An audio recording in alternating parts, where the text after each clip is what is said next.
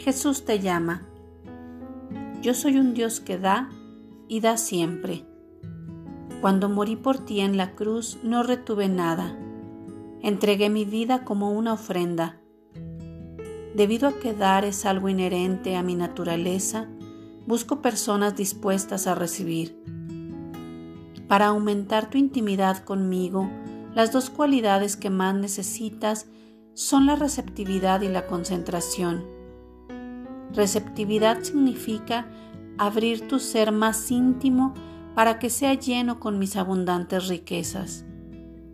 Concentración quiere decir dirigir tu mirada a mí, buscándome en todos tus momentos.